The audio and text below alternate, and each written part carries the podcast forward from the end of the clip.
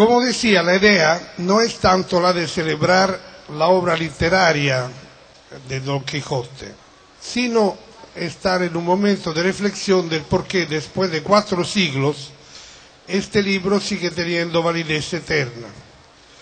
Y entonces el Comité para la Celebración del Cuarto Centenario ha pensado que nada podía ser más adecuado para celebrar el Don Quijote que de llevar aquí, en Porto Alegre, en el Foro Social Mundial, un momento de reflexión, llamando personas que en su vida personal han contribuito de manera determinante a realizar en su trabajo profesional y en su compromiso político la realización del título de este panel, Don Quijote de hoy, Política y Utopía.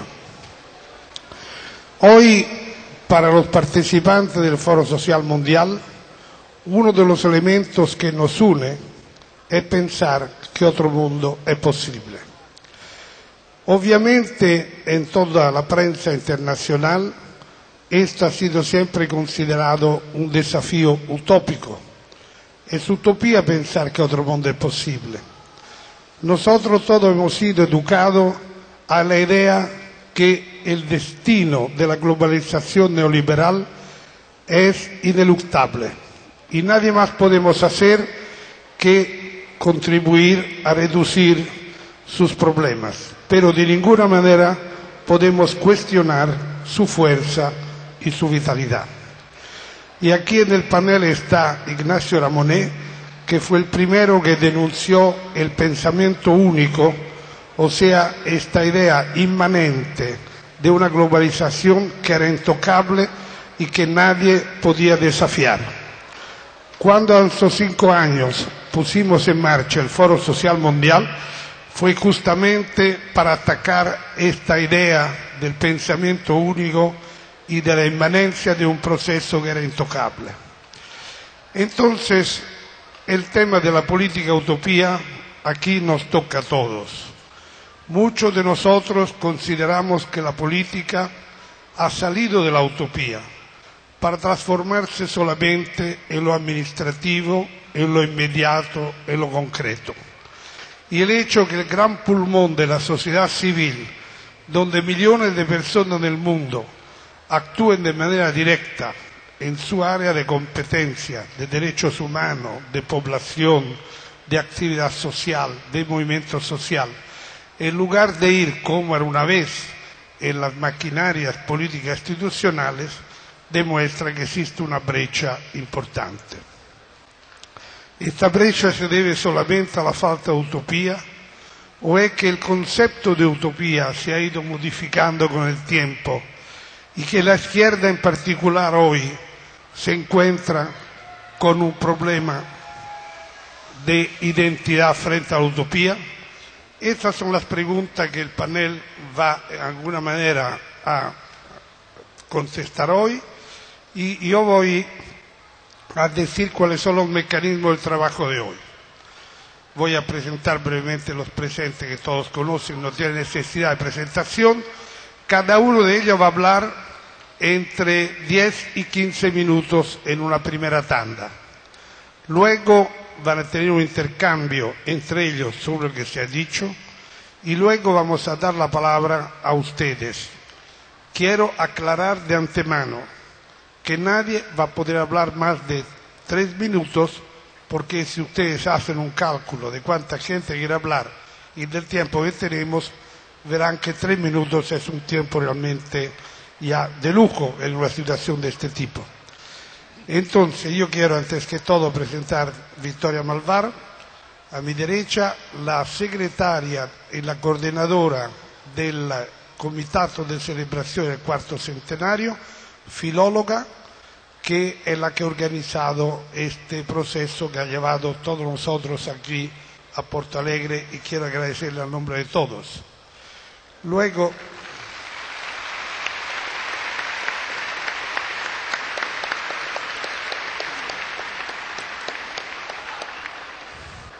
Luego siempre a mi derecha Federico Mayor Zaragoza, que todos conocen como ex director de la UNESCO, pero que en realidad hay muchísimo más que esto, porque ha sido un hombre de cultura y de ciencia que ha dedicado toda su vida a una lucha para una sociedad internacional más justa y más equitable, creando varias fundaciones e iniciativas en este sentido.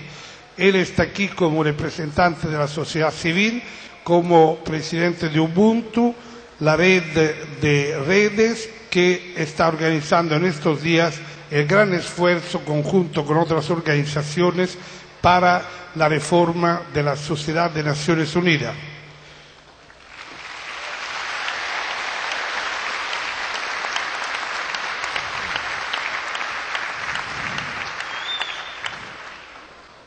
A mi derecha, por última persona, Ignacio Ramonet, el director de Le Monde Diplomatique, que es mucho más que el director de Le Monde Diplomatique, porque él también es una persona semiólogo que toda su vida ha luchado para, a través de la comunicación y de la información, lograr poner en marcha una revisión de los mecanismos existentes en la percepción y en la información. Entonces él está aquí también como representante de la sociedad civil porque presidente de Media Watch, la organización que están haciendo para ocuparse del monitoreo de los medios informativos y la denuncia de cuando ellos pasen a ser manipulados por intereses económicos y sociales, sociedad de la cual me oro ser secretario general.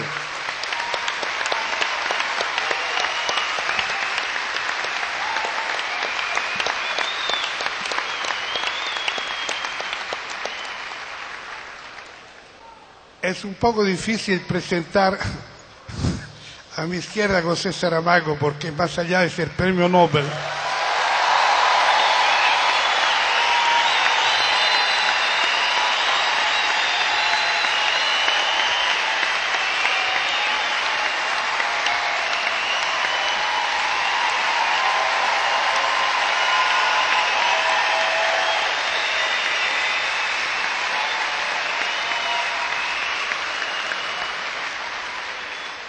porque más allá de ser premio Nobel de literatura, es un compañero que toda su vida ha sido un ejemplo de coherencia política y personal.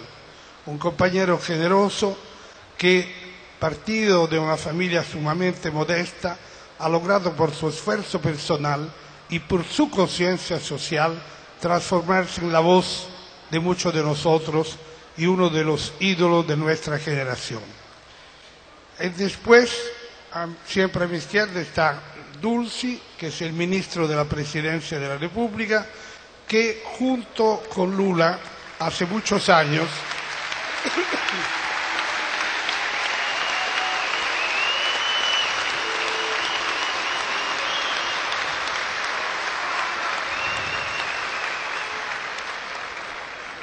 que junto con Lula hace muchos años tuvo una pequeña utopia que fue la de crear el Partido de Trabajo. Más allá de los que algunos de ustedes piensen de la situación actual del gobierno Lula, ustedes convendrán que haber creado este gran esfuerzo para un cambio político profundo en un país feudal y donde la derecha siempre había tenido el control fue un acto importante y político.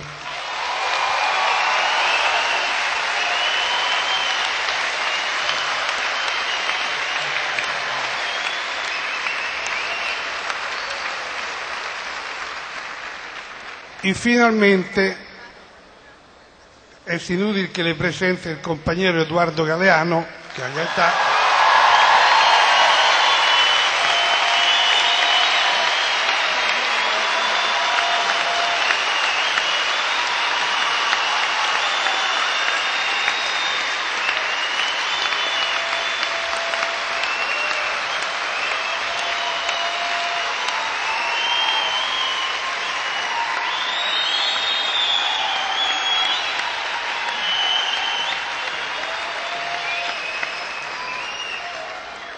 el cual, como ustedes saben, de ser uno de los líderes del periodismo uruguayo en publicaciones que en su época fueron punto de referencia de toda la región, como Marcha, se transformó en el creador de un nuevo género de eh, ensayo, que es el ensayo político del cual las venas abiertas de América Latina transformó a América Latina en un punto de referencia de toda la izquierda internacional y europea.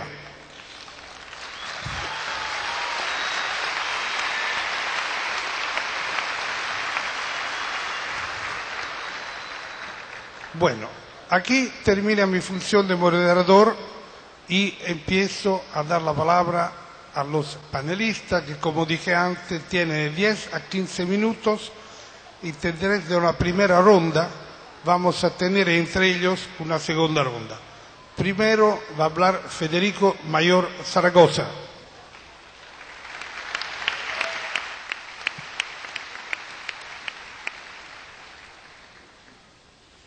todo homenaje al hidalgo de los de lanza y escudo antiguos, rocín flaco y galgo corredor, es un homenaje a Cervantes, uno de los grandes genios de la literatura y comunicación de todos los tiempos, que no quiso acordarse de en qué lugar de la Mancha vivía el caballero al que de poco dormir y mucho leer le pareció conveniente y necesario irse por todo el mundo remediando injusticias, desoyendo a su sobrina cuando le dice, ¿no estaría mejor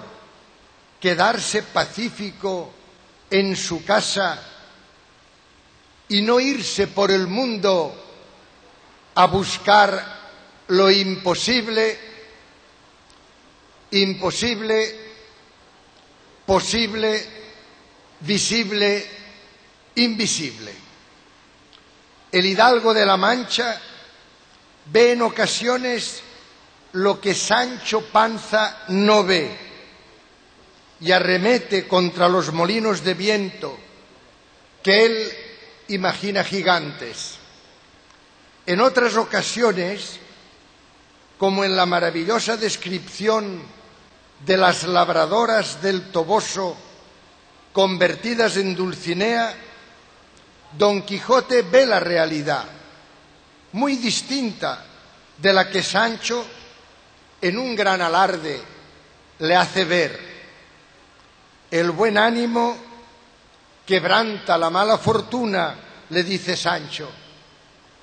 Don Quijote miraba con ojos desencajados y vista turbada a la que Sancho llamaba reina y señora y como no descubría en ella sino una moza aldeana y no de muy buen aspecto, porque era carirredonda y chata,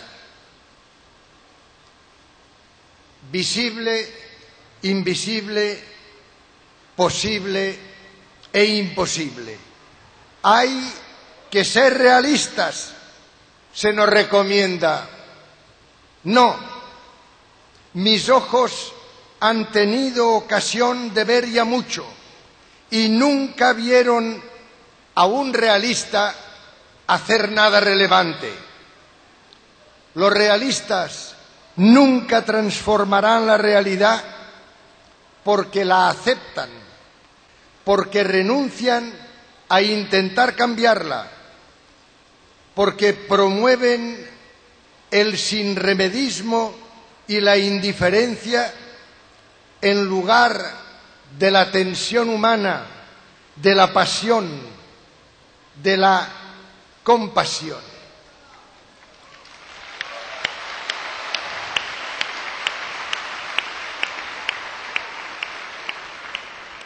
Ilía Prigogine nos recordaba que nada emerge de las aguas remansadas, que es necesario el encuentro, el calor, para que cualquier reacción tenga lugar. Es necesario el amor la alteridad, el ser nos otros, sin cesar, sin cejar, para que surja al fin el manantial tan soñado. Se ha dicho que la política es el arte de lo posible. No, es una apreciación alicorta y triste de política, que debe ser precisamente lo contrario. La política debe ser el arte de hacer posible mañana lo que es imposible hoy.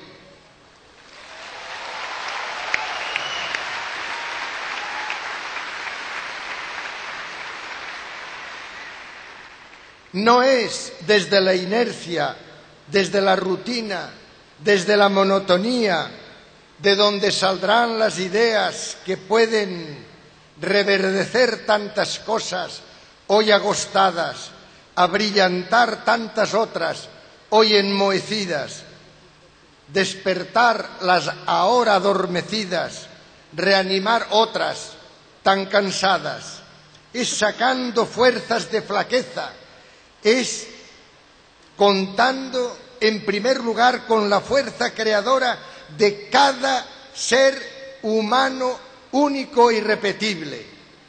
Esta fuerza creadora que produce lo inesperado. Lo inesperado, nuestra esperanza.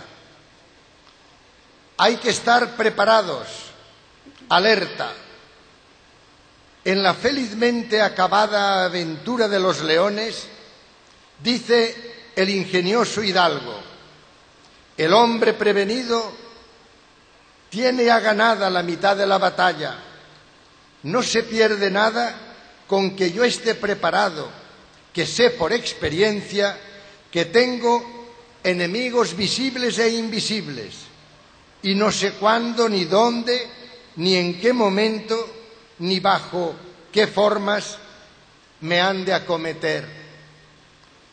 Lo inesperado, como la resistencia pacífica y activa que se está produciendo hoy, precisamente a partir de Porto Alegre, esta resistencia pacífica y activa de propuestas, no solo de protestas, de propuestas, que une manos, que une voces y que comienza a dar sentido a cada palabra y oprobio a cada silencio, que comienza este clamor popular que podrá, estoy seguro, cambiar muchas situaciones hoy intolerables, que volverá a situar los ideales donde hoy hay solo mercaderes, que ofrecerá a las generaciones venideras un panorama menos convulso. La fuerza de la palabra, sin violencia, ha cambiado ya la agenda de los ricos, ha conseguido que hablen de alimentación y de cobijo y de salud. La voz de los menesterosos ha llegado a los oídos de los habitantes de los barrios más prósperos de la aldea global. La utopía de Porto Alegre comienza a presentar escenas muy distintas a las que difundía el poder mediático sesgadamente. Aunque haya mal tiempo, aunque haga viento, aunque haga frío, hay que sembrar. Sembrar sin arredrarse. Sembrar recordando sobre todo a los más jóvenes que es cierto que buena parte de la semilla, por las condiciones del suelo o del tiempo o de otras adversidades, no llega a fructificar. Es cierto. Pero también lo es que solo hay un fruto que nunca cosecharemos, el de las semillas que no hayamos tenido el coraje de plantar.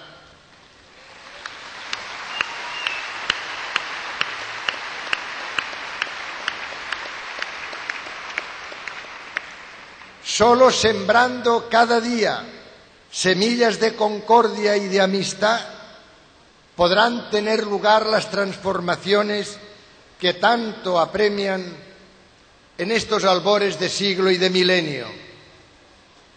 Para que lo utópico se convierta en realidad, es necesario primero conocer y guardarnos de aquellas situaciones, situaciones y fenómenos que inhabilitan la utopía, que la cercenan justo en el momento en que germina. La utopía termina donde empieza el dogma, la inspiración divina, la imposición fanática, la arrogancia, la intransigencia y la resignación, la obediencia ciega, la adhesión inquebrantable.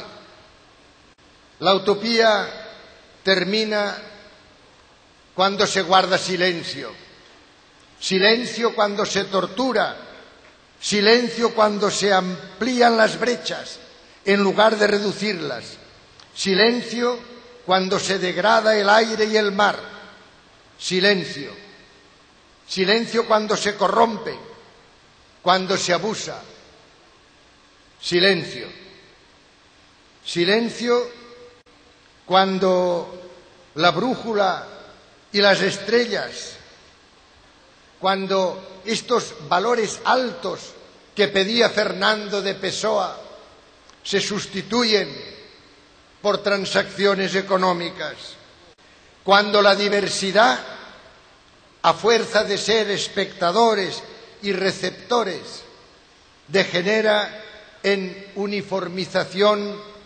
gregarización, y uniformidad. La utopía termina cuando se uniformiza la diversidad cultural, que es nuestra gran riqueza, esta unicidad de cada ser humano.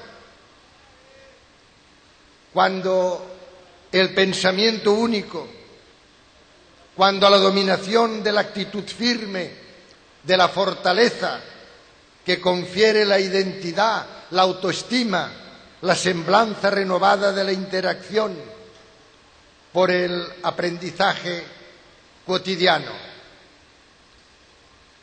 Con frecuencia se confunde erudición y sabiduría. Nos interesa destacar que se necesitan el conocimiento, que se necesita la experiencia, la experiencia de cada persona, que se necesita la sabiduría y que se necesita, como dijo Einstein, sobre todo en momentos de gran oscuridad, se necesita la imaginación. Esta imaginación que puede hacer que cambiemos radicalmente las situaciones presentes. La democracia consiste en que se nos tome en cuenta, no solo en que se nos cuente. Es fundamental que construyamos a escala local y supranacional esta fantástica democracia genuina donde todos los ciudadanos, sin excepción, cuenten y no solo sean contados. Tenemos que tener, por tanto, una actitud permanente de vigías, de oteadores, de irrenunciable anhelo para un porvenir que está por hacer. Todos, sin exclusiones y guiados por valores universales. Y a quienes nos digan que luchar cada día en favor de la dignidad humana no sirve para nada, que nunca lograremos nuestros propósitos, que son utopías imposibles, les contestaremos como Don Quijote a su escudero. ¿Qué te parece esto, Sancho?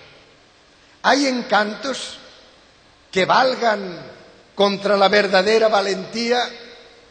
Bien podrán los encantadores quitarme el éxito pero el esfuerzo y el ánimo será imposible.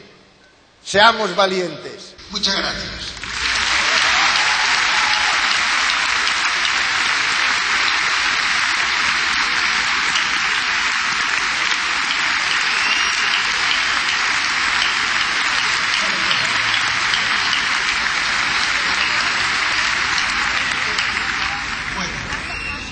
Damos ahora la palabra a Ignacio Ramonet.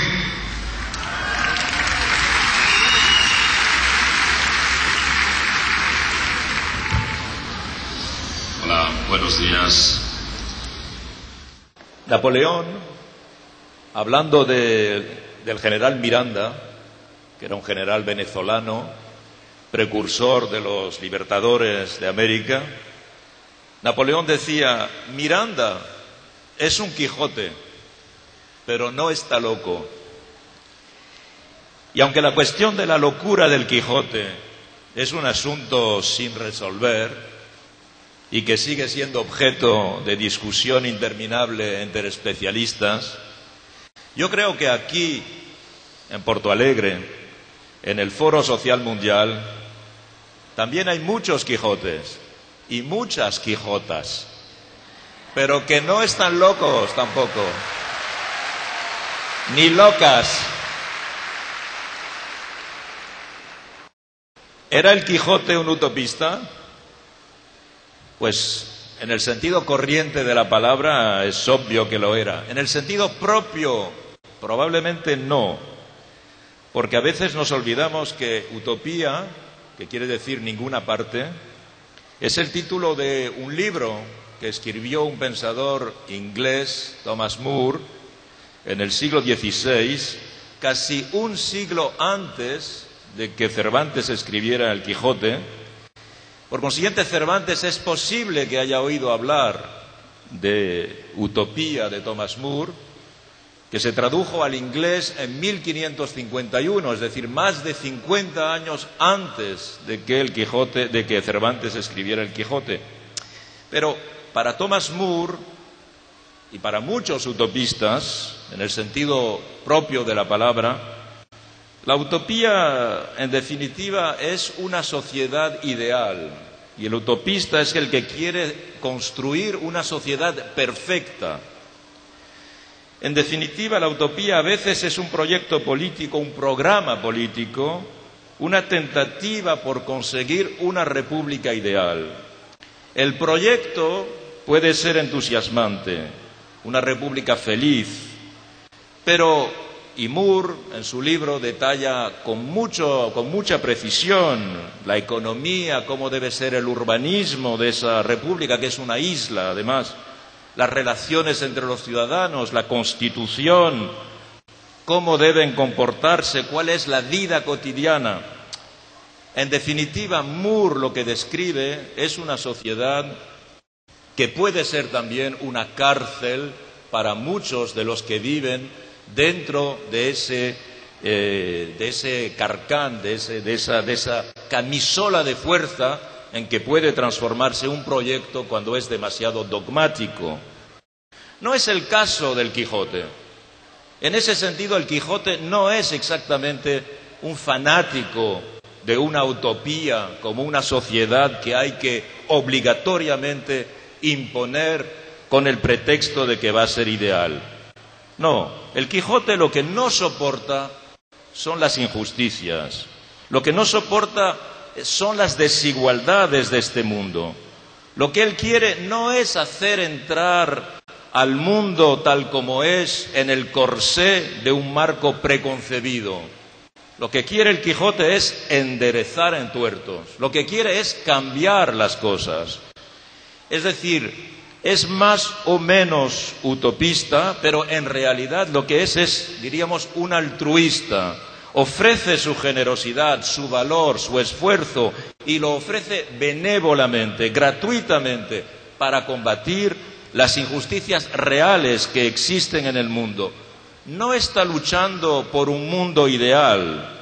Se dice a veces que es un iluso. En realidad, el Quijote lo que quiere es que eh, se cree un mundo diferente porque lo piensa posible precisamente. Porque a veces muchos mundos ideales que se han podido crear en la realidad y el siglo XX ha sido testigo de ellos, muchas de las utopías realizadas fracasaron. Y a veces fracasaron de espantosa manera o se convirtieron en tiranías. El Quijote piensa que otro mundo es posible, pero no tiene un programa preciso para construir ese mundo. No tiene un programa maniático para construir ese mundo. No tiene un programa dogmático de cómo debe ser ese mundo. Y repito, no quiere obligar por la fuerza a nadie a entrar en un mundo pretendidamente ideal. Esa es la generosidad del Quijote.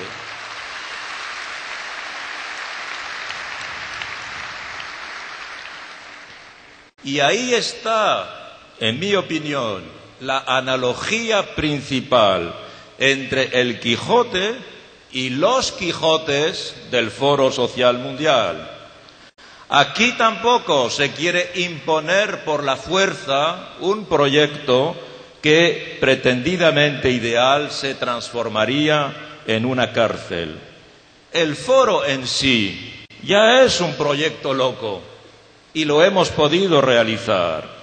Esta sí que es una utopía concreta.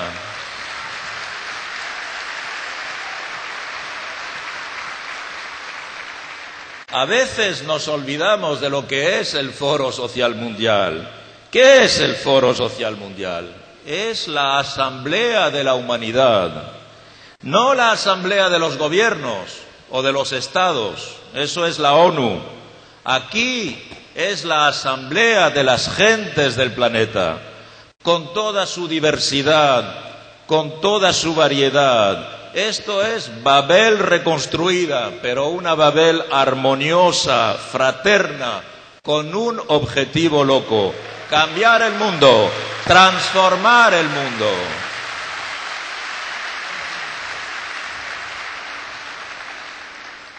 El objetivo del foro no es el foro. El objetivo no es que el foro tenga lugar una vez al año como una especie de feria social mundial o de Juegos Olímpicos de la crítica de la globalización. No. El objetivo del Foro Social Mundial es de enderezar los entuertos de este planeta, que son muchos. Lo que queremos es cambiar el mundo. Son tantas las, los entuertos que hay, son tantos, que un solo Quijote no bastaría para cambiarlos. Por eso hay aquí batallones de Quijotes y de Quijotas.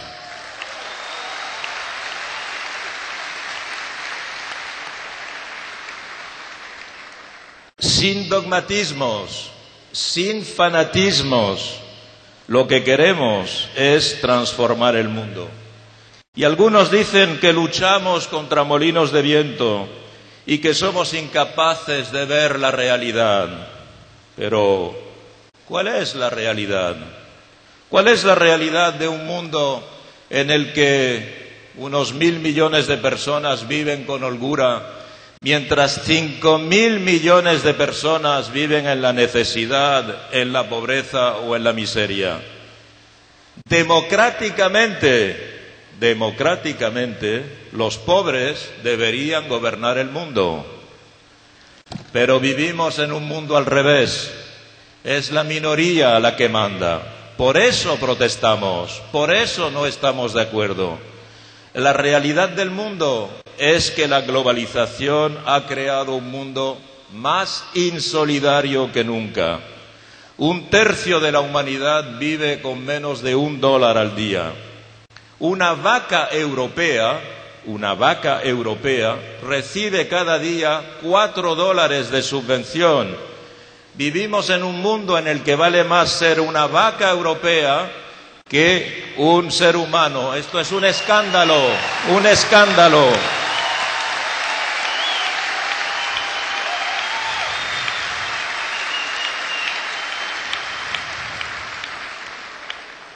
Por eso, en este mundo en el que la realidad es lo que hay que cambiar y no aceptarla como algo que no se puede modificar, Aquí 1.500 millones de personas viven sin agua potable y cada día, porque el agua está contaminada, sabemos que mueren 30.000 niños.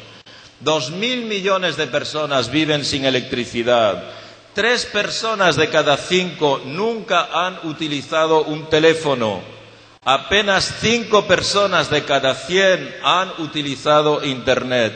Este es un mundo escandalosamente desigual y querer cambiarlo no es atacar molinos de viento, sino atacar las desigualdades que están construidas de tal manera que nosotros, con el esfuerzo colectivo, podemos modificarlas.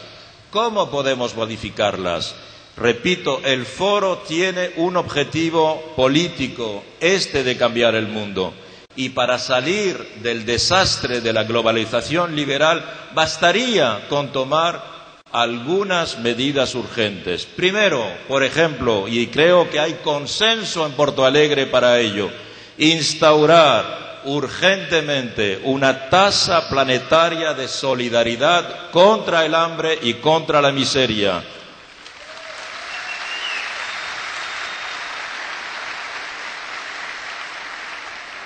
Segundo, suprimir ya los paraísos fiscales, que son un escándalo económico.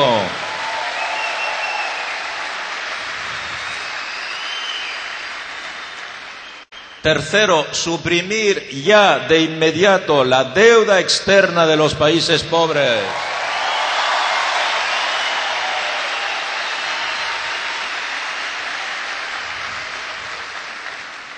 Cuarto, imponer de inmediato un moratorio sobre el agua potable para todos, agua potable para la humanidad. Y quinto, es escandaloso que las megafortunas, las hiperfortunas, no paguen un impuesto de solidaridad. Un impuesto de solidaridad para las mayores fortunas del mundo, para suprimir la miseria. Cinco medidas. ¿Es ser un Quijote o ser un loco que pedir cinco medidas prácticas, concretas, sencillas para cambiar el mundo? ¿Es ser un loco? No, no es ser un loco. ¿Es ser un Quijote? Sí, porque creemos que el mundo se puede cambiar. La utopía es la verdad de mañana. Las utopías no son más que verdades prematuras y la verdad prematura es que el mundo lo vamos a cambiar. Gracias.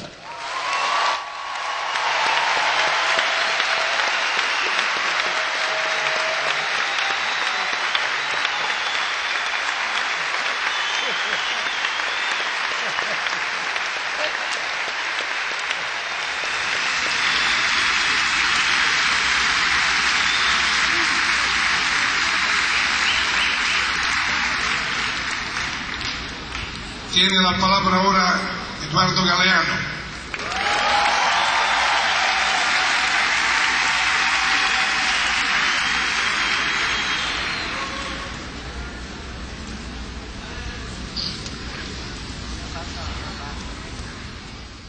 Paradójico mundo,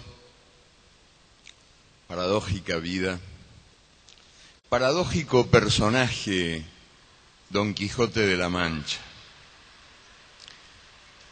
Una novela inmortal que es una aventura de la libertad nacida en una cárcel, la cárcel de Sevilla, donde Cervantes estaba preso por deudas, como estamos nosotros los países latinoamericanos presos por deudas, y, de, y de paradoja en paradoja la novela termina siendo sobre todo famosa por una frase que Don Quijote jamás pronunció.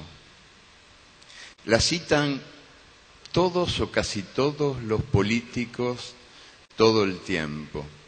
ladran, Sancho, señal que cabalgamos, no figura en la obra de Cervantes. Yo la he leído al revés y al derecho, buscándola en, en sus dos tomos y no está.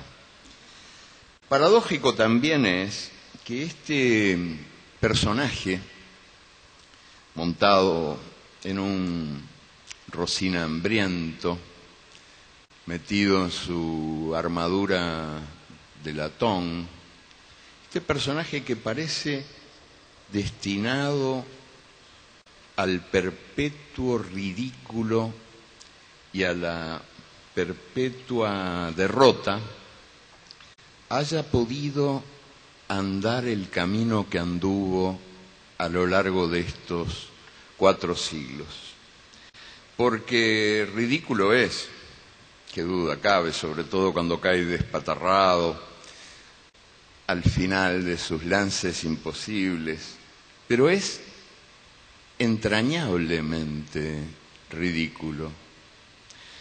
Cree el niño que una escoba es un caballo mientras el juego dura y mientras dura la lectura, los lectores acompañan y comparten las estrafalarias andanzas de Don Quijote haciendo las suyas, o sea, se ríen de él, sí, nos reímos de él, pero mucho más nos reímos con él.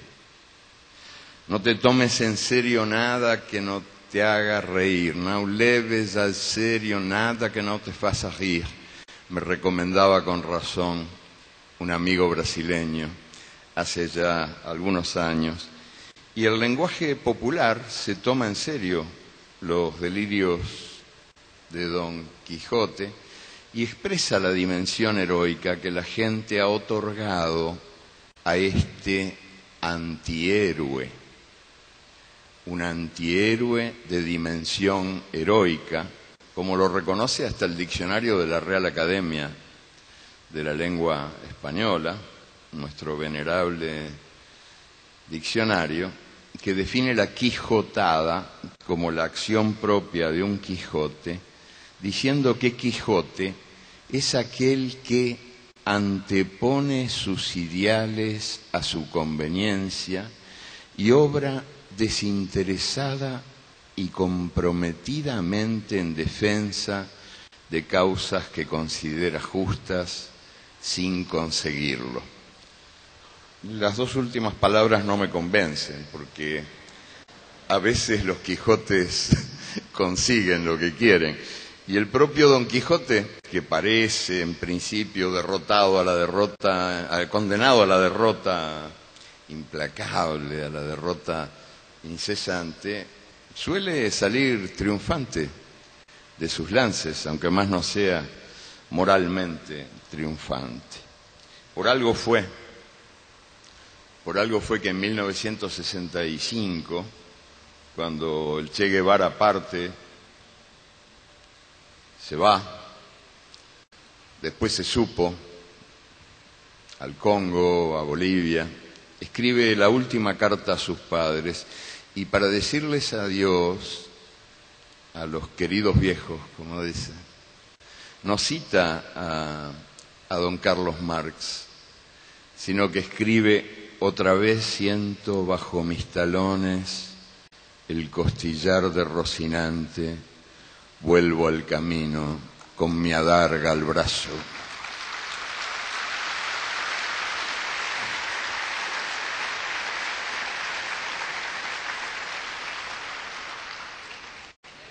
En sus malandanzas evocaba a Don Quijote la edad dorada, cuando todo era común y no había tuyo ni mío, porque después, decía, decía él, habían empezado los abusos y por eso había sido necesario que salieran al camino los caballeros andantes para defender a las doncellas, amparar a las viudas y socorrer a los huérfanos y a los menesterosos.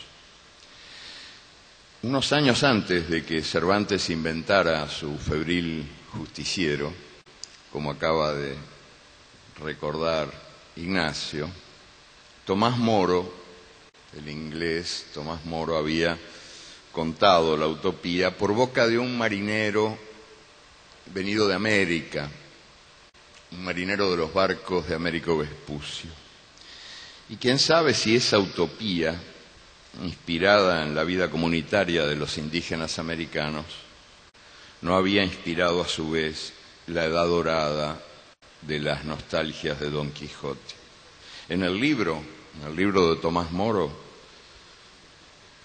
que por cierto perdió la cabeza, o sea, el rey le cortó la cabeza. En el libro de Tomás Moro, utopía significaba no lugar, utopía, no lugar. Pero quizás, quizás ese no lugar, ese inalcanzable espacio del sueño de la vida compartida, pueda tener lugar en los ojos que lo adivinan. Porque cada persona contiene muchas, muchas otras personas posibles y cada mundo contiene su contramundo. Las miradas capaces de ver a través de la infamia nos revelan esa promesa escondida. Otro mundo late en la barriga de este mundo y ese mundo, el que necesitamos, es tan real como el que conocemos y padecemos. Yo les voy a contar a propósito que hace algunos años yo viví un tiempo en Venezuela y ahí conocí en el lago de Maracaibo a un pintor de altísimo talento que se llamaba Vargas. Era carpintero, analfabeto o casi analfabeto, mal sabía escribir su nombre con la S al revés. Y era un artista prodigioso. Algunas galerías de Caracas iban a verlo a su pueblo de Cabimas y le compraban por monedas cuadros que después se revendían a precios mucho más altos y que ahora se han cotizado mucho más desde que Vargas murió. Esos cuadros eran cuadros de colores que humillaban al arco iris. Las flores, las plantas, los pájaros eran muchísimo más grandes que la gente. Por lo tanto, el público, sobre todo el público extranjero, celebraba la obra de Vargas como un canto a la vida tropical, como un himno a la naturaleza americana. Y la verdad de la milanesa era que Vargas había nacido, había crecido, había vivido y pintaba en el pueblo donde murió, este, que era el pueblo que más petróleo ha dado a la civilización occidental y que el petróleo aniquiló. Allí no había ni una sola plantita verde, era todo gris o negro. Hasta las aguas del lago eran turbias y los peces habían muerto hacía mucho. El arco iris, cuando salía, salía en blanco y negro, blanco y preto. Y los urubús volaban de costas y los buitres volaban de espaldas. Y entonces en ese, en ese lugar fétido, espantoso, este hombre creó esa pintura prodigiosamente bella, colorida, loca. Y yo siempre decía, discutiendo con mis amigos en Venezuela, que Vargas era un pintor realista, porque uno no solo es realista cuando pinta, la realidad que conoce y padece, sino que también es realista cuando pinta la realidad que necesita, porque en la barriga de este mundo hay otro mundo posible.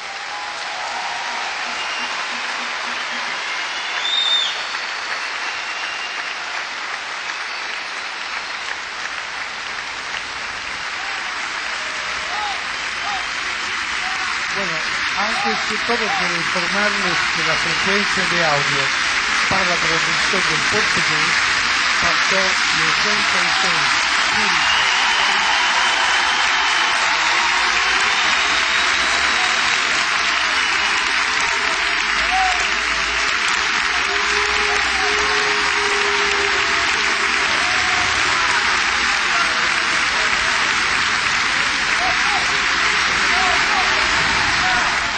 tengo, tengo la sensación que ustedes han entendido que tiene ahora la palabra José Saramago.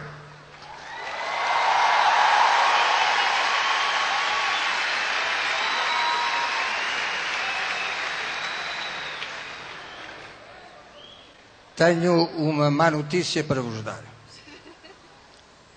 A má notícia que eu tenho para vos dar, sobretudo depois de, depois de termos escutado os nossos amigos que falaram antes de mim, a má notícia é que eu não sou utopista.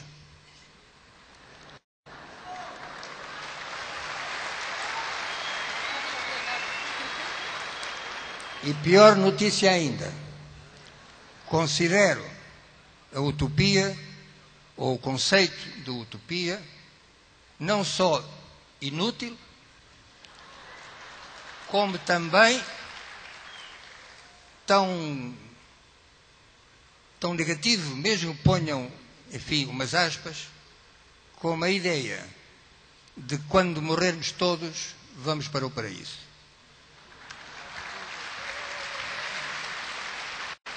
A utopia, a utopia, segundo, segundo se diz, começou com Thomas More,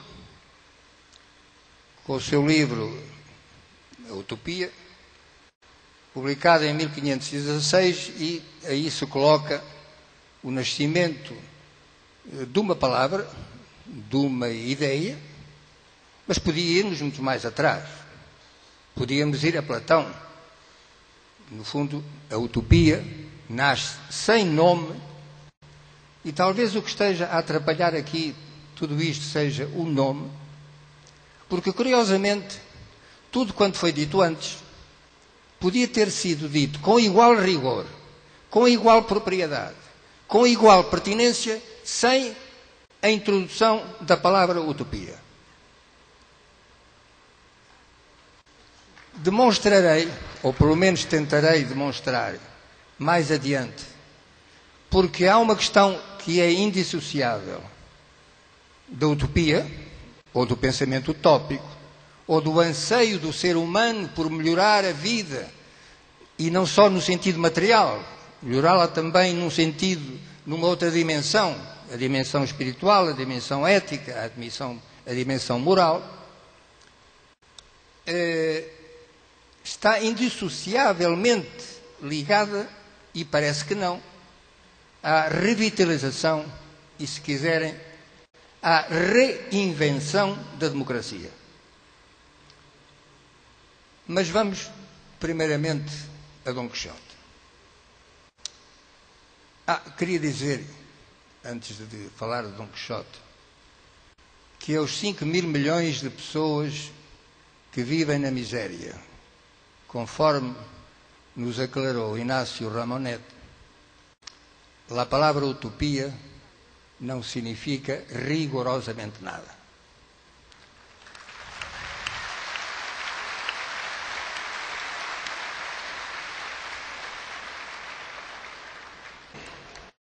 Dizia eu que aos 5 mil milhões de pessoas que vivem na miséria, essas de quem, a quem se referiu Inácio eh, Ramonet, o conceito, a palavra, as sílabas, o som de utopia, repito, não significa nada.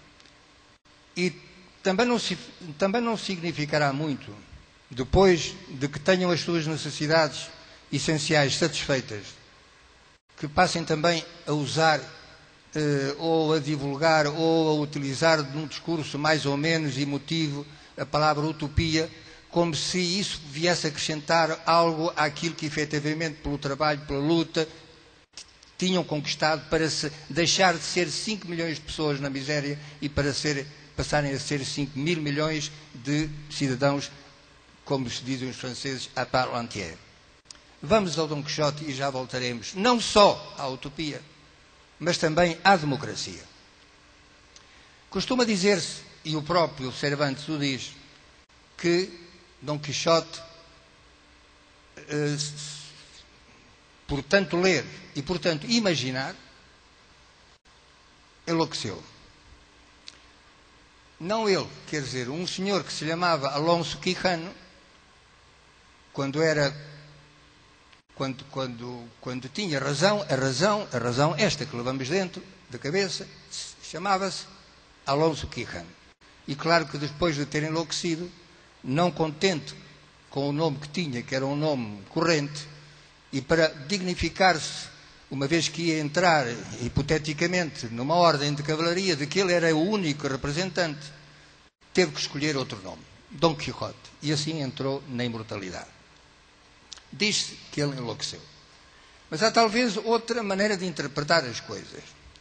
Imaginemos que uh, Alonso Quijano, que que, tenho que, tenho que dizer que lamento muito que Cervantes não nos tenha falado mais desse homem anterior a Dom Quixote, que se chamava simplesmente Alonso Quijano, vamos imaginar que Alonso Quijano estava, como às vezes se diz, podemos dizer, cada um de nós, estava farto da vida que levava.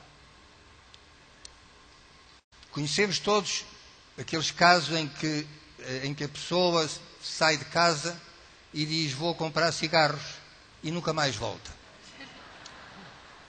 Esse é o caso da pessoa que estava farta da vida que levava e decidiu sair por uma porta, enfim, não muito leal, não muito digna, vou comprar cigarros e nunca mais voltou. No tempo de Cervantes, era difícil, creio mesmo que seria impossível, que alguém tivesse decidido mudar a sua vida de uma maneira tão radical quanto essa, que, em que consiste efetivamente a mudança de vida de Alonso Quijano para transformar-se em, em só pelo facto de Alonso Quijano decidir eu, eu quero mudar de vida, porque ninguém, enfim, no pequeno meio em que ele vivia, ninguém o entenderia. Então a maneira fácil era dizer, estou louco. E a partir do momento em que alguém diz ou se comporta como um louco, tudo lhe é permitido porque é louco. E esse é o grande truque de Alonso Quijano, que se declara louco sem o ser. Adiante, na Serra Morena, quando as aventuras de Dom Quixote já vão assim bastante adiantadas, e com essa paixão inventada, porque é uma paixão inventada, de Dom Quixote por Dulcinea, Dom Quixote resolve enviar Sancho Pança como seu emissário com uma mensagem para Dulcinea. E para demonstrar até que ponto ele está sentido, enfim, pela ausência, até que ponto lhe chegou a paixão, ele vai repetir os atos, os feitos de um outro herói da, cavalaria andante, Amadis de Gaula, que para demonstrar o seu amor e o seu pesar e tudo mais, eh, enlouquece. Este fenómeno, digamos, de entrar em la loucura para demonstrar algo mais que a cordura não, de que a cordura não é capaz, é, é realmente interessante. Então ele imita, eh, tira a roupa, dá cabriolas, eh, há uma, digamos, aí, digamos, nessa passagem da Serra Morena, sem chupança, que no fundo é um, eh, não é um burguês, mas tem a moral de, de um burguês, se escandaliza muito porque as partes íntimas de Dom Quixote ficam à vista e tudo mais, e, louco. E no final, e no final, Dom, Dom Quixote resolve voltar a ser Alonso Quijano. Um itinerário de, de, uma, de uma falsa loucura que acaba por regressar aonde principiou. À humilde razão humana com a qual temos que viver e com a qual temos que trabalhar. Curiosamente, muitíssimos anos depois de Platão, muitíssimos anos depois de Tomás More e bastantes anos depois também de Fourier, que aqui está outro, outro ideólogo da utopia, eh, aparece um, um poeta, um poeta, um poeta francês, chamado Rambaud, que escreveu meia dúzia de palavras que são essenciais em tudo isto quanto estamos a dizer aqui. Esse verso, ou esse, diz simplesmente isto: La vraie vie est ailleurs. Traduzindo ao português de Camões e de Machado de Assis, Isto significa que a vida autêntica está noutro lugar.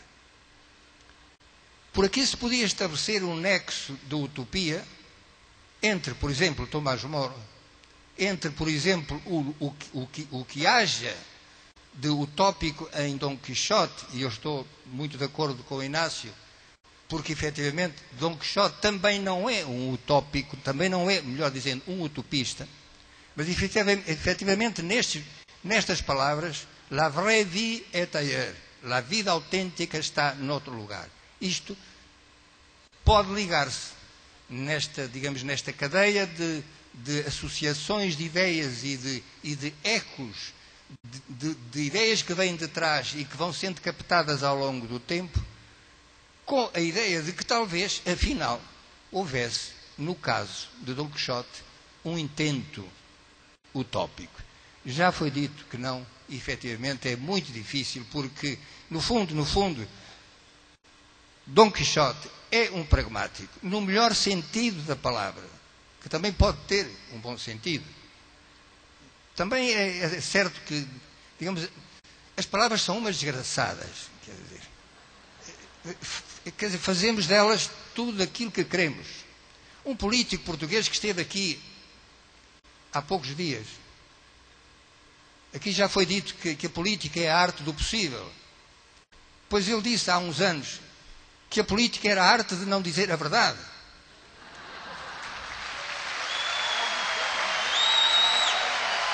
E sabemos, e sabemos, e sabemos, e sabemos que o discurso político, em grande parte, mesmo que não seja um discurso, mesmo quando não é um discurso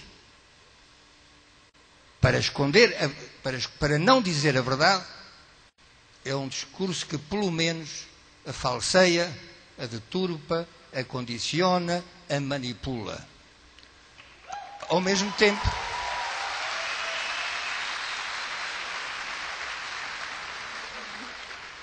Quando eu vos digo que não sou um utopista e, e que até tenho, tenho que dizer com toda a franqueza que me desagrada, que me desagrada o discurso sobre a utopia. Porque o discurso sobre a utopia é o discurso sobre o não existente. Já, já sabemos, toda a gente sabe, que que a utopia é algo que está em, em um lugar qualquer e que, portanto, não se sabe se, se lá se ligará, uma vez que não se conhece o destino, também não se sabe qual será o caminho para lá chegar. Também não se saberá quando. Mas o pior de tudo é um equívoco tremendo em que caímos todos os que falamos de utopia. E que é o seguinte: a utopia, no fundo, no fundo, em, em termos práticos, significa que eu, que necessito umas quantas coisas, quer como pessoa, quer como membro de uma coletividade, de uma sociedade, mas que sou consciente de que não os posso ter agora. Porque os inimigos são mais poderosos, porque me faltam os meios, porque a fruta não está madura, e portanto digo, bom, isto que não posso ter agora, hei de tê-lo um dia. O Hitler também dizia que o regime nacional socialista era para durar dois mil anos. Aqui está outra utopia. E, e vivemos de utopias como, como, como durante séculos. Vivemos de mitos, vivemos de crenças, Vivemos de coisas que não têm nada a ver com a razão. Basta ver a multiplicação das igrejas, das seitas, de tudo isso, que não tem nada para dar, mas que tem tudo para prometer. E essas são formas de utopia, de felicidade de pessoal e tudo isso. Quer dizer, as pessoas vão ali, tiram do sangue do seu dinheiro ou do dinheiro do seu sangue para pagar a esses embaucadores, a esses enganadores, que são exatamente aqueles que efetivamente fazem o discurso da mentira. O grande equívoco,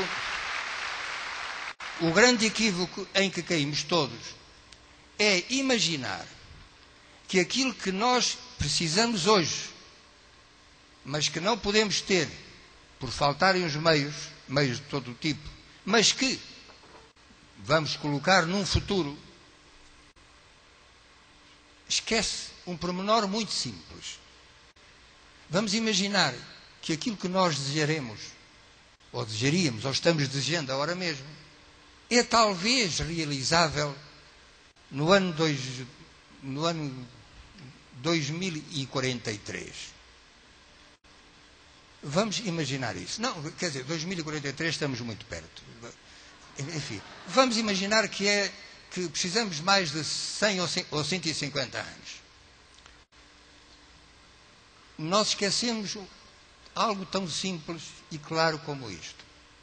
Podemos ter a certeza de que aquilo que para nós seria estupendo, seria a utopia realizada hoje, se hoje tivéssemos aquilo que sabemos que não podemos ter e por isso pensamos que daqui a 150, 150 anos, não nós, mas os nossos descendentes vão tê-lo, ignora esta simples contradição. Quem é que nos garante que as pessoas que então estejam no mundo, os vivos de então, descendentes nossos, porque daqui por 150 anos já nenhum de nós estará vivo para ver. Quem é que nos garante que eles estão interessados naquilo em que nós agora estamos interessados? Quem é que nos garante isso?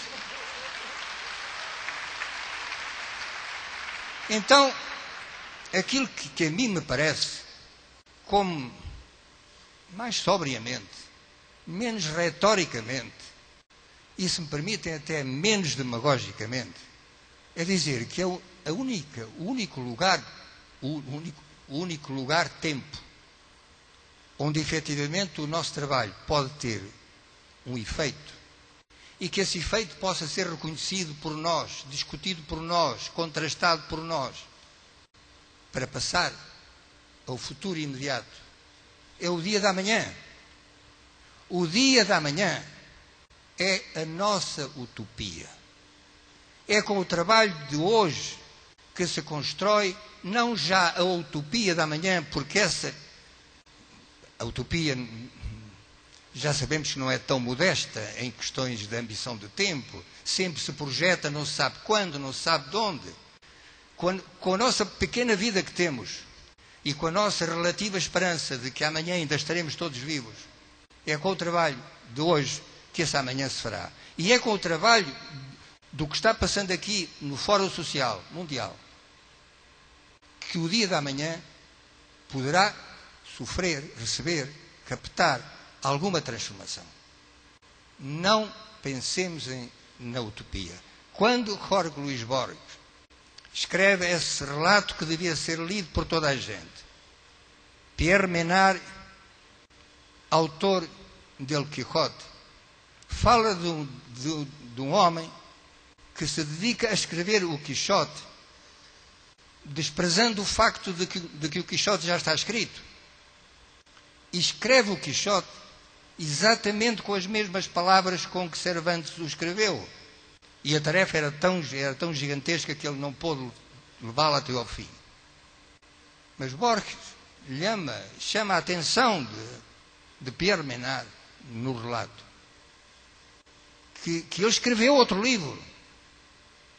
Porque a palavra justiça, por exemplo, para Cervantes, no século XVII, finais do século XV, XVI, princípios do século XVII, a palavra justiça, por exemplo, não significa a mesma coisa que significa hoje.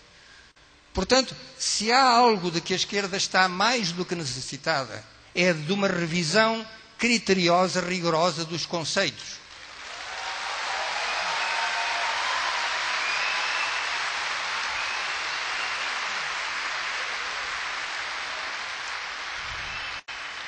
Porque, como eu disse antes, as palavras são umas desgraçadas, não podem, não podem resistir.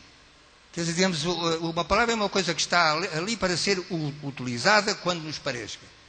E o pior de tudo é que se pode usar a mesma palavra para dizer coisas não só diferentes, como muitas vezes frontalmente contrárias.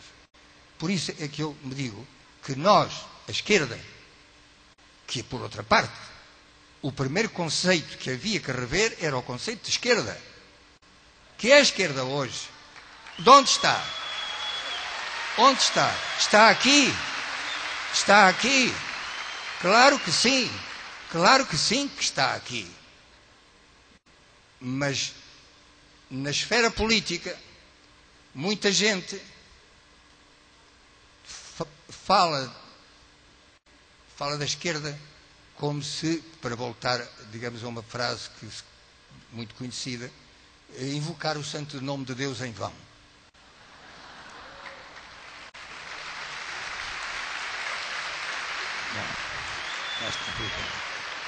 E, agora rapidamente, porque já tenho que pedir desculpa, digamos, aos meus colegas daqui, porque já, enfim, já, já fui além do que deveria. Muito. Eu, digamos, queria. Eu, eu tinha dito que iria propor retirar a palavra a utopia dos dicionários. Mas, enfim, não vou a tanto, não vou a tanto. Deixem lá estar. Deixem-na estar, mas deixem-na estar quieta. Deixem-na estar quieta. O que eu queria dizer era isto: que há uma outra questão que tem que ser urgentemente revista. Tudo se discute neste mundo, menos uma única coisa que não se discute. Não se discute a democracia. A democracia está aí como se fosse uma espécie de santa de altar, de quem já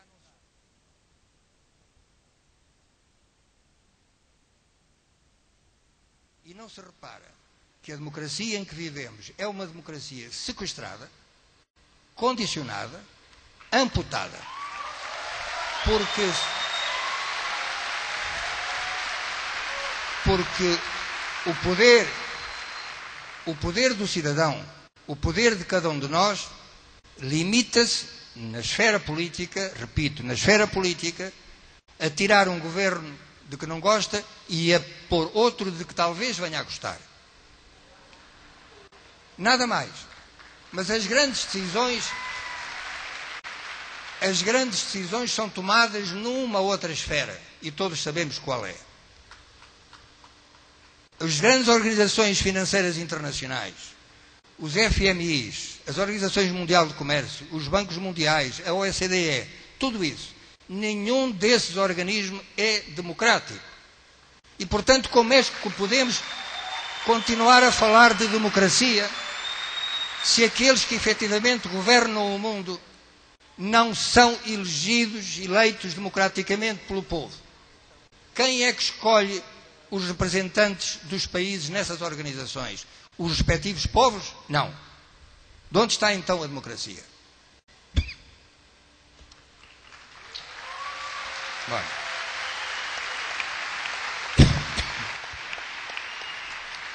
Só uma palavra, uma palavra mais para terminar. Se, se nós fôssemos em cada momento cumprindo as nossas, aquilo que chamamos as nossas utopias, se a realização delas fosse possível num prazo curto, isso seria o bom. Isso seria o útil. Não lhe chamaríamos utopia.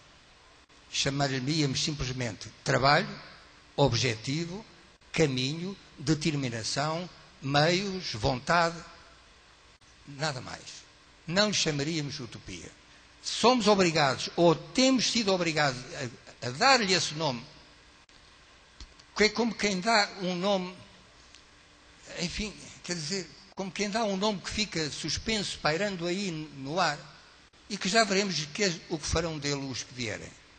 Quando a única coisa, repito, que temos segura é o dia, de, é o dia da manhã. E este fórum, se, se se lançar às cinco propostas que aparecem ali, que foram lidas por Inácio Ramonet, aí temos uma base de trabalho para o já, o agora, o imediato e não para, para divagarmos assim a utopia, a utopia, a utopia.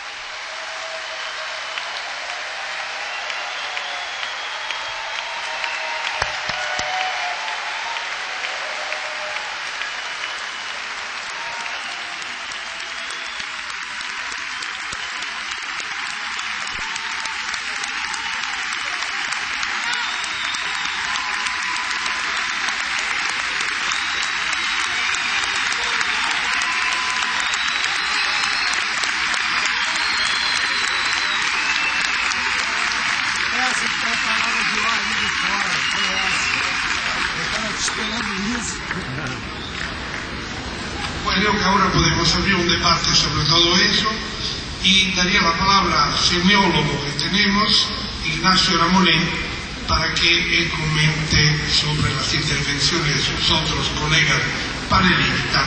Pero le pediría si se puede dirigir un minuto a la función de la palabra utopía. Gracias. Bueno, eh, yo creo que ya ha sido definida, ¿verdad? Tanto Eduardo Galeano como José Saramago han definido la palabra utopía. Es una palabra que viene del griego, la inventa efectivamente Thomas Moore. Eh, utopos quiere decir ningún lugar, ¿eh? literalmente ningún lugar, con la idea de que puede ser también cualquier lugar, en la idea de, eh, de Moore. Efectivamente, también lo ha dicho Saramago, la idea, el proyecto este de la ciudad ideal, de la república feliz, ya era una idea de Platón. Platón escribe la república y la república es el primer proyecto de una sociedad perfectamente organizada. Es decir, una sociedad idealizada y un proyecto en el que eh, se propone precisamente como programa a realizar, pero que prácticamente no se realiza. Después de Moore ha habido cantidad de autores que han propuesto este tipo de soluciones. El más célebre es un italiano, Campanella, que propone la ciudad del sol ¿eh? y que crea también otro proyecto eh, de este tipo. En el siglo XIX, evidentemente, todos sabemos que ha habido lo que se llamó el socialismo utópico. ¿Qué era el socialismo utópico? Era una serie de pensadores que proponían transformaciones de la sociedad, pero, digamos, de manera desorganizada. Al socialismo utópico responde después Marx con la idea del socialismo científico, que es la que se va a imponer en el marco del debate, eh, del debate en el socialismo. Pero, por ejemplo, los libertarios o anarquistas siguen dependiendo de un proyecto, digamos, más de tipo utópico en el sentido tradicional de la palabra. Hay toda una historia, obviamente, y yo creo que, eh, bueno, esto ya sería académico, y aquí no estamos para academizar, sino para cambiar el mundo. Gracias.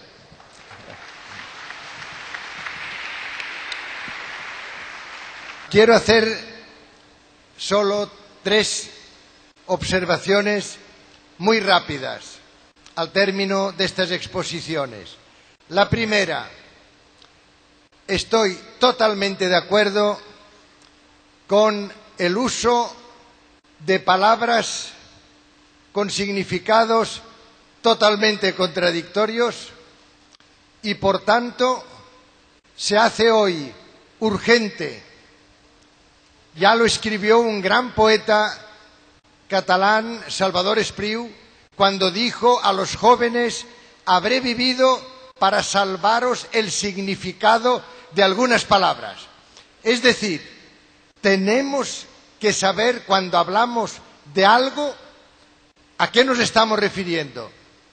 Yo estaría de acuerdo en eliminar la palabra utopía, que efectivamente puede utilizarse por embaucadores y sesgadamente en el mismo momento en que me eliminaran la palabra globalización, que es mucho más negativa, es mucho peor y además está utilizada por los embaucadores de una manera absolutamente constante en estos momentos.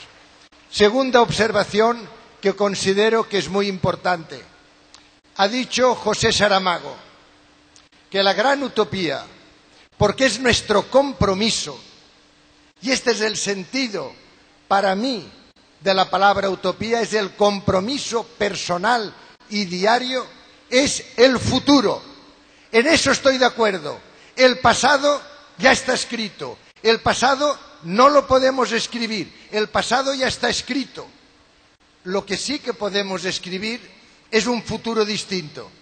Este es nuestro compromiso. Este debe ser nuestra labor presente y de cada día. Totalmente de acuerdo, este es nuestro gran objetivo, este es el único legado que podemos dar a las generaciones venideras. Y tercera observación, la importancia de reinventar, redefinir lo que significa democracia. Democracia es la voz del pueblo. Si somos capaces de que en lugar de mandar en el mundo estas instituciones a las que ha hecho referencia José Saramago, fuera la auténtica democracia, es decir, la voz del pueblo. La voz del pueblo al poder, los que están en el poder representando al pueblo, esta para mí sí que es la gran utopía, este para mí es el gran compromiso personal. Muchas gracias.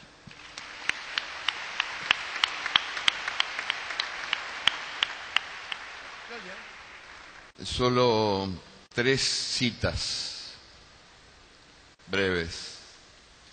La primera por gentileza de una compañera que me acercó unas palabras de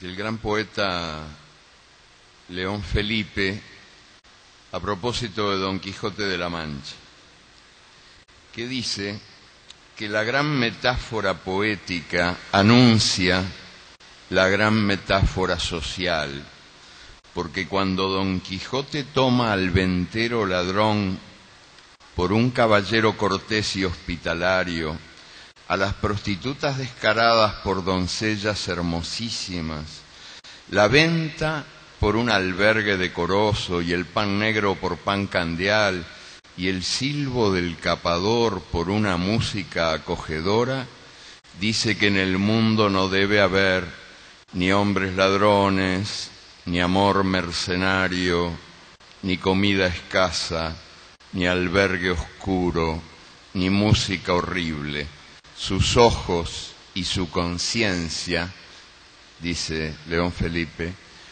ven y organizan el mundo no como es, sino como debiera ser.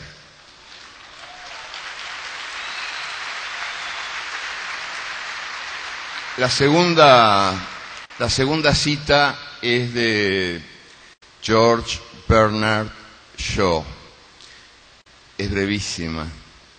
Hay quienes observan la realidad tal cual es y se preguntan por qué.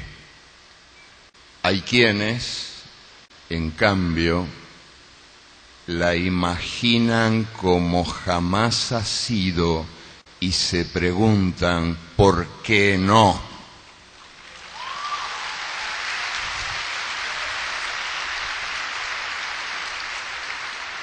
Y la tercera cita proviene de un amigo entrañable, Fernando Birri, el cineasta argentino. Hace ya algún tiempo estuvimos juntos en, en Cartagena de Indias y conversando con los estudiantes de la universidad, uno de los estudiantes le preguntó a Fernando, ¿para qué sirve la utopía? Y Fernando contestó que esa pregunta se la hacía a él todos los días ¿para qué sirve la utopía? Y dijo, ella está en el horizonte. Yo camino diez pasos y la utopía se aleja diez pasos. Camino veinte pasos y se ubica veinte pasos más allá. Yo bien sé que por mucho que camine, por mucho que camine, jamás la alcanzaré, pero para eso sirve, para caminar.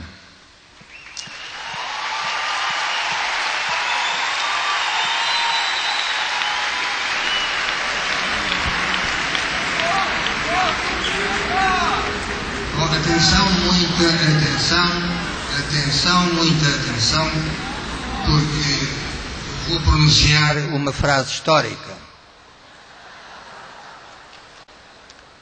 O que transformou o mundo não foi a utopia, foi a necessidade.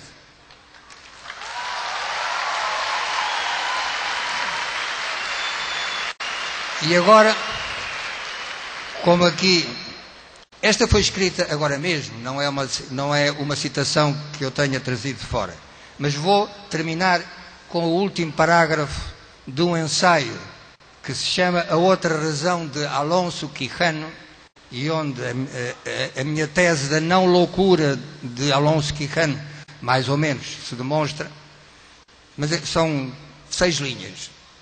Não se preocupe. Vítima de uma loucura simplesmente humana, ou agente de uma vontade sobre-humana de mudança, Quixote procura recriar o mundo, fazê-lo nascer de novo, e morre quando compreende que não bastou ter mudado ele para que o mundo mudasse. É a última derrota de Quijano, a mais amarga de todas, a que não terá salvação. A vontade esgotou-se, não há tempo para enlouquecer outra vez.